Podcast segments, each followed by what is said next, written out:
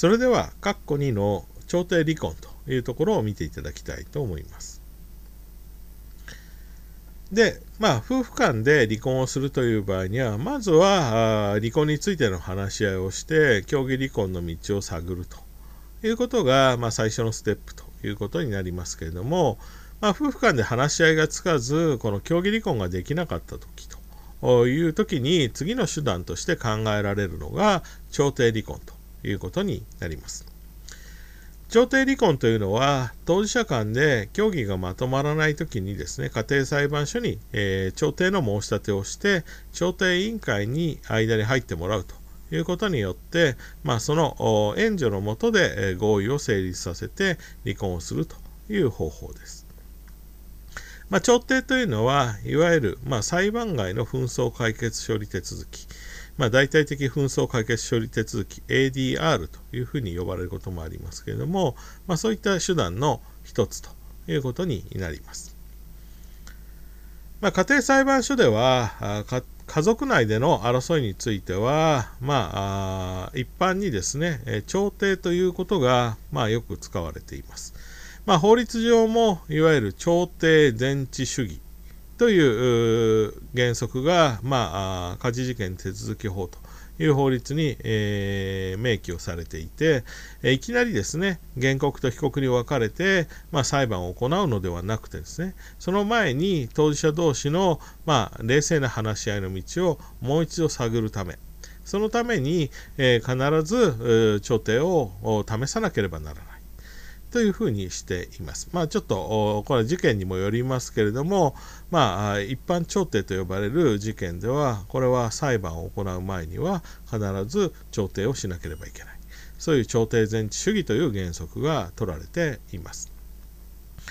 まあ、離婚もですね、この一般調停、離婚に関する調停も、この一般調停に属するということですから、まあ、協議がまとまらなかった場合にはですね、す、えー、べ、て調停を行ってですね、まあ、その調停の段階で合理が成立してですね、えー、まあ行われた離婚というものを調停離婚というふうに呼ぶことになります。で、まあ、こうした、まあ、調停の手続きを使ってする離婚、うん、調停離婚というものは、まあ、2018年ではですね、約2万件が成立していて、えー、離婚全体の9.5%を占めているということになります。でところで、まあ、調停委員会が間に入るという形で、まあ、進められる、えー、離婚調停というのは進められるということになるんですけど、まあ、この調停委員会というのは、家庭裁判所が、まあ、組織をしている。まあ、そういったものであってですね、離婚に関する事件の場合には、まあ、裁判官1名と男女の調停委員それぞれ1名ずつ、合計の3名で構成されることが多いということになります。で、この調え離婚調停というのは、この調停委員会が、まあ、当事者の間に入ってですね、双方から、まあ、話を聞いて合意点を探る。まあ、そういった形でですね、えー、まあ、合意形成というのを図っていくと。そういう仕組みということになります。で、この離婚調停というのは、まあ、正式の裁判ではないということですけれども、まあ、ですので非公開で行われる手続きです。ただですね、その効力は、まあ、かなり、えー、強いものがあってですね、当事者間に離婚の合意が成立すると、その、まあ、合意の内容というのはですね、えー、調停調書という書類に、まあ、まとめられることになります。で、まあ、この、成立した調停の調停調書というのは、確定判決と同一の効力を持っている。ものとされてですね、そこに書かれていることは、まあ、裁判で行われた結果と同じような、まあ、法的拘束力を生ずるということになります。まあ、確定判決ですから、それ以上争えない裁判の結果と同じ、えー、効力を持っているということになります。で、まあ、さらにこの調停ではですね、単に離婚するかどうかということについてだけではなくてですね、まあ、その他のことについても取り決めることができる。例えば親権者の決定だったり財産分与だったり慰謝料、えー、子どもとの面会交流だったり養育の費の支払いといったことについても、まあ、この調停の離婚調停の中で合わせて取り決めることができるですね。で、まあ、調停委員会には裁判官が加わっていますし、調停委員も、まあ、それなりにトレーニングを受けているということになりますので、えー、まあ、あまりにも不当な、法的に不当な合意っていうのはあされないというような安心感っていうのは、まあ、あるということにはなると思います。で、まあ、成立した場合にはこういった内容も含めて、えー、確定判決と同一の効力を持った調停調書というのが作られるということになります。まあ、あしかしですね、えー、離婚調停が、まあ、不成立になった場合、えー、まあ、当事者に合意が成立しなかった場合には、離婚調停というのは、まあ、それ以上強制的に解決するということはなくてですね、えー、不成立ということで、まあ、終了することになります。で、えー、まあ、その後ですね、え当事者は改めて離婚裁判を起こすというような形になるということになります。で、まあ、この調停離婚というのは、まあ、協議離婚の延長にあるものとしてですね、まあ、当事者の合意をもとに、え離婚を認めると。そういう制度ですから、やはり、え離婚原因というのは、まあ、明確に要求されているわけではありません。まあ、特に、え離婚原因が、まあ、明確でなくても調停の中でですね離婚するという合意が、まあ、できれば調停離婚は成立するということになります。まあ、もっとも、あの調停離婚については、その申し立ての理由というのが、統計上ですね、えー、整備をされている。まあ、協議離婚の方は届け出るだけですから、あその、まあ、理由はよくわからないということなんですけれども、調停離婚については統計があるためにですね、当事者の離婚の原因を、まあ、ある程度、まあ、推測することができます。で、えー、まあ、いくつかの申し立てが合わさった統計ですので、必ずしも正確な数字ではありませんけれども、最新の、まあ、統計によるとですね、裁判所に調停を申し立てするのは、妻側からが、まあ、多くなっています。まあ、妻からする申し立てが約2万6000件なのに対して、夫からの申し立ては1万3000件と。いうことで、えー、まあ、夫からの申し立てに対し妻からの申し立ては2倍という数字になっている。まあ、この数字をですね、どう理解するかについては、いろいろな解釈があり得るということになりますけれども、まあ、先ほどの日本の協議離婚では、当事者の力関係がそのまま離婚の合意に反映されてしまうという、まあ、問題があったいうことになります。まあ、そのことを考えると、家庭裁判所や第三者のが第三者に入ってもらってですね、えー、その力を借りたいというふうに考えるのが、まあ、女性の方が多いということなのかもしれません。これは、まあ、正確なデータがあるわけではないので、まあ、推測に過ぎませんけれども、まあ、そういったことなのかもしれない。まあ、そうだとすれば、まあ、協議離婚という制度には、まあ、結構大きな問題があるということが、ここでも裏付けられるということになります。また、まあ、統計を見るとですね、この調停の申し立ての動機というのも、夫と妻で異なっています。まあ、妻側からの申し立てをの動機をですね、多い順に見ると、1位が、まあ、性格が合わない。2位が生活費を渡さない。3位が精神的に虐待する。4位が暴力ですね。えー、5, 5位が異性関係ということになっています。これに対して夫側からの申し立ての動機というのは1位が性格が合わない。2位が精神的に虐待する。3位が異性関係。4位が家族等との折り合い。5位が性的不調和ということになっています。まあ、つまりですね、男女とも、まあ、性格の不一致というのが、まあ、1位に来ているということにはなりますけれども、まあ、少し、えー、結婚生活と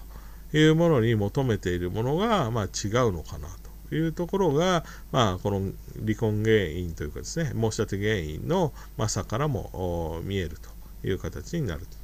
なっています。それではこの調停離婚に関連して、えー、まあ、審判離婚ということについて説明していきたいと思います。括弧3の審判離婚というところを見ていただきたいと思います。まあ、ちょっと審判離婚というのは理解しにくいものがあるのですけれども、まあ、離婚調停というのは、ま、基本的に話し合いの場ということになります。ですので、どちらも妥協せずに、えー、調停調整がつかない、えー、合意が成立しないという場合には、調停委員会が強制的に離婚を成立させるということは、まあ、できないというのが基本です。まあ、これが原則になっている。で、そういう場合には、あこの離婚調停はもう不成立だということで、まあ、処理をして、あとは正式な裁判の手続きで争ってください。まあ、そういった手続きで処理してくださいというのが、まあ、これが原則ということになります。ただしですね、まあ、調停を、この離婚調停を進めていくという中でですね、まあ、場合によってはですね、当事者は基本的には離婚することに、まあ、同意をしてるんだと。ただですね、子供の養育費の額とか、まあ、財産の分け方とか、慰謝料の、まあ、払う払わないいうような問題でですね、えー、まあ、争っていて話し合いが、まあ、最終的に成立しないというような場合があったりですねあるいは感情的対立が、まあ、ひどいので話し合いがうまくある部分についてできないとか、まあ、調停に対する不信感とか、まあ、不公平だっていうような感情からですね、まあ、調停が成立しないという場合があります。で、まあ、こういった場合にですね、まあ、その調停に関与していた、まあ、裁判官、まあ、家庭裁判所の場合には裁判官と言わず家事審判官というんですけども、まあ、これは裁判資格裁判官の資格を持っている人なのでとりあえず裁判官なんですがあまあ、その裁判官がですね、まあ、法的な立場から、まあ、この点はこうなりますよと。いうふうに判断を下してあ、えー、げればですね、え、無益な話し合いをしなくてもその点については、ま、裁判所はこういうこれが妥当だと思いますと。いうことを基準とすればですね、え、まあ、お互い合意ができて事件を解決できるように、まあ、思える場合、まあ、そういう事件っていうのが中には出てくることになります。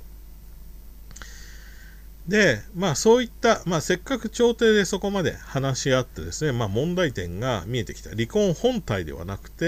ー、その他のところで、まあ合意が成立をすればですね、これは離婚が成立する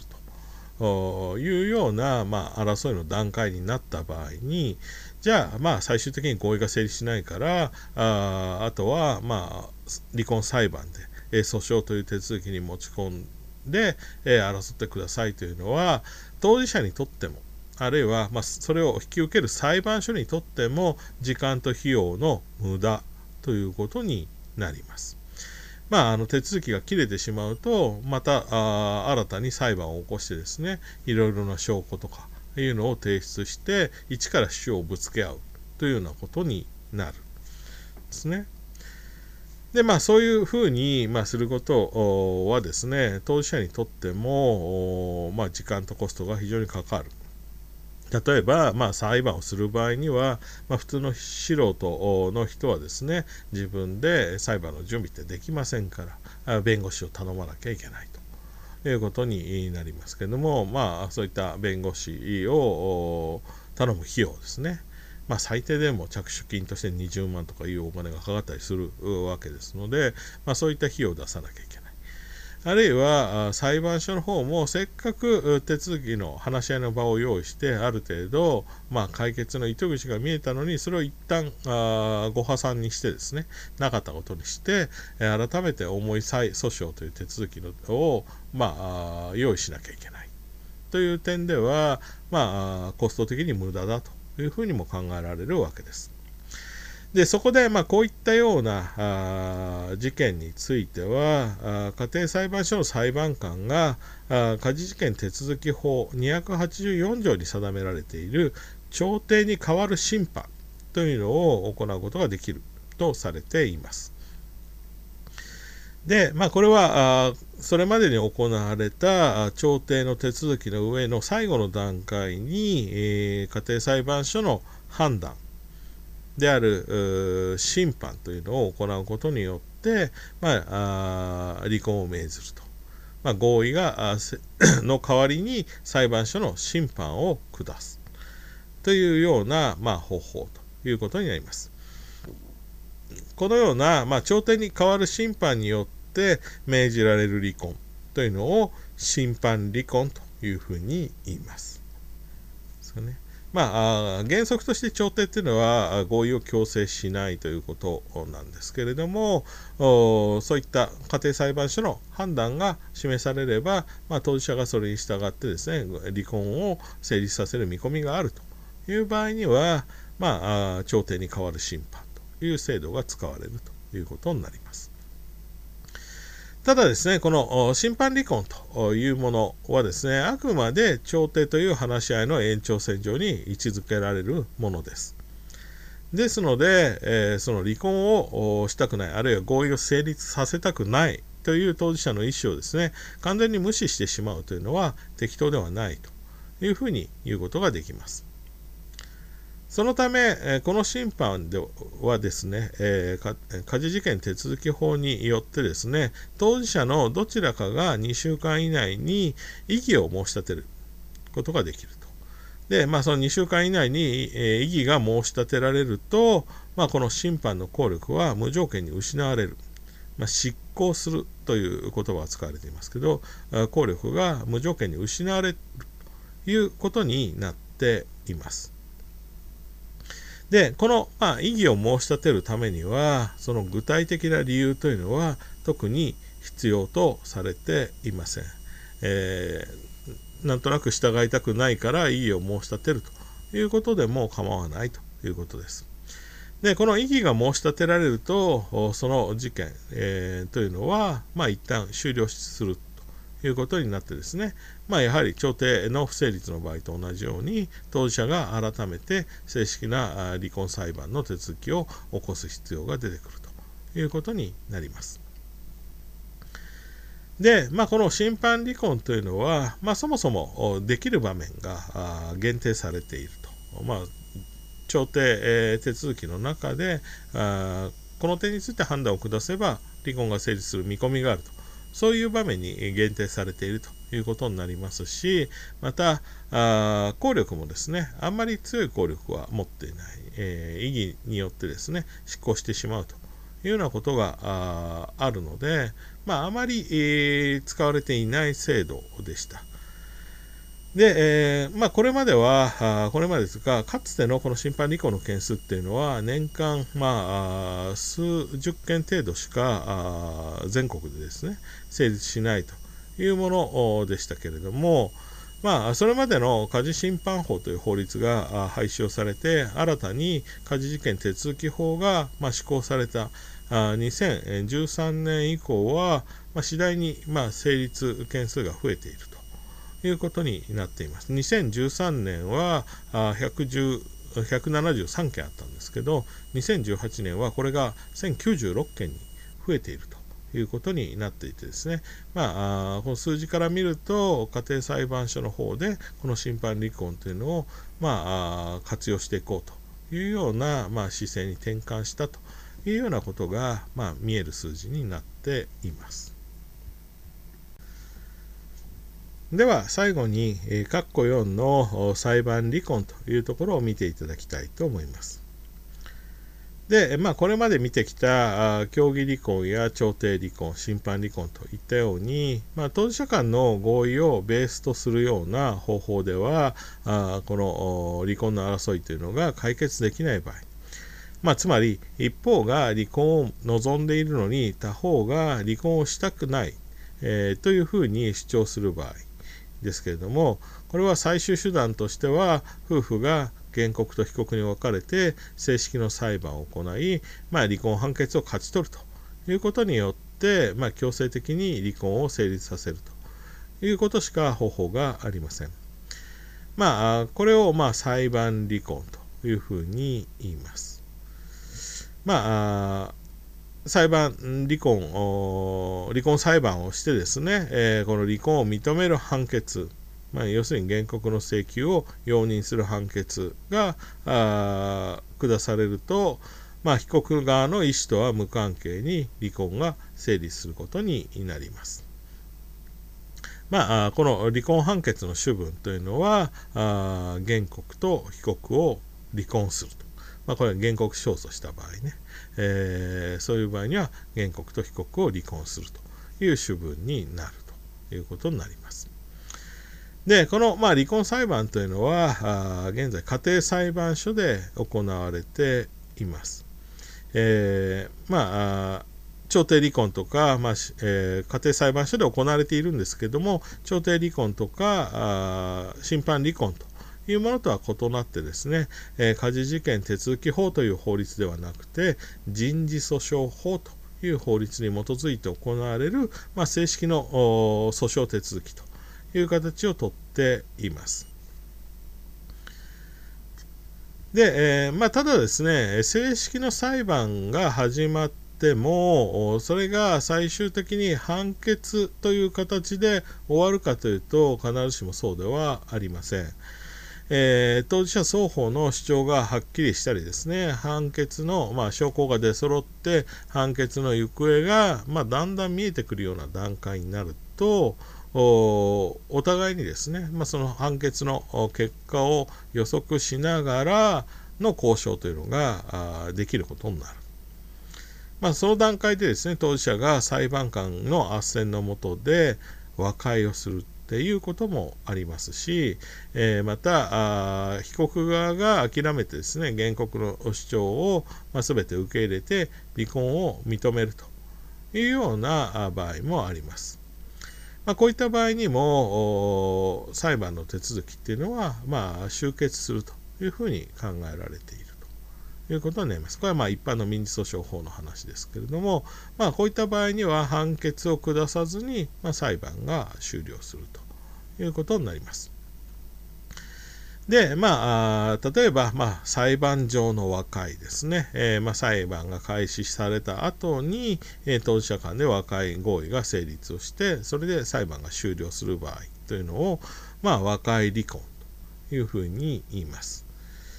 ですね。で、えー、これに対して、まあ、被告側がですね、原告の主張を、まあ、全て認めるというようなあ形。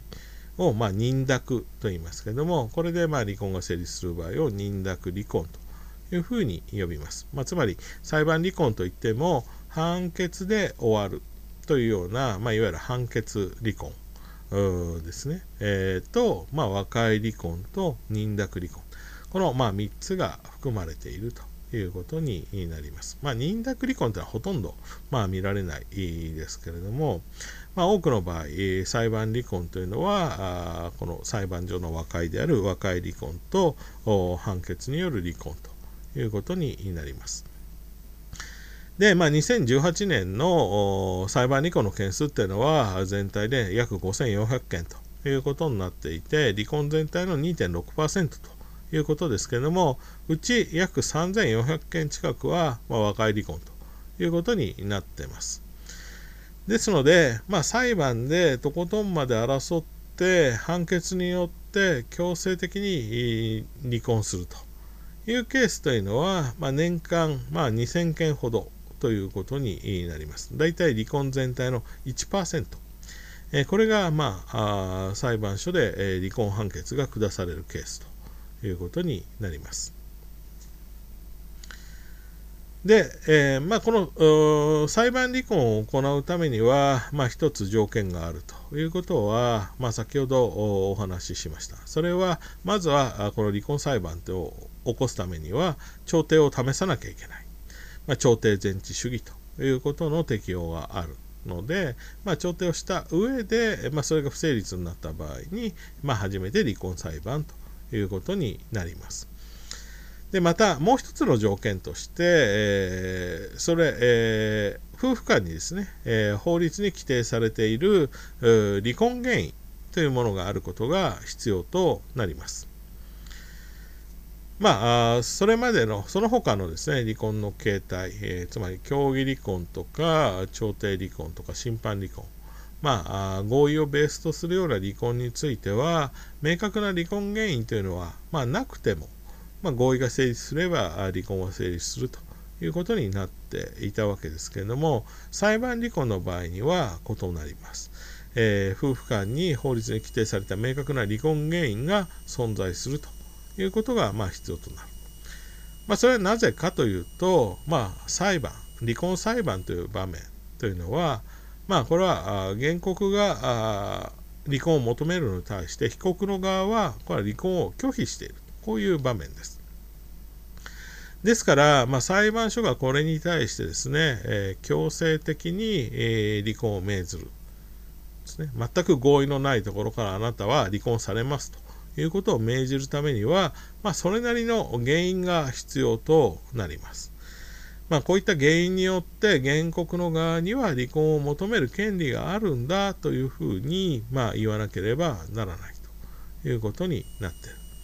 まあ、そうしたあ原告の持つ離婚を求める権利、離婚請求権というのを根拠づける、その、まあ、理由というのが、まあ、離婚原因ということになります。では、今回の講義はここまでということにしたいと思います。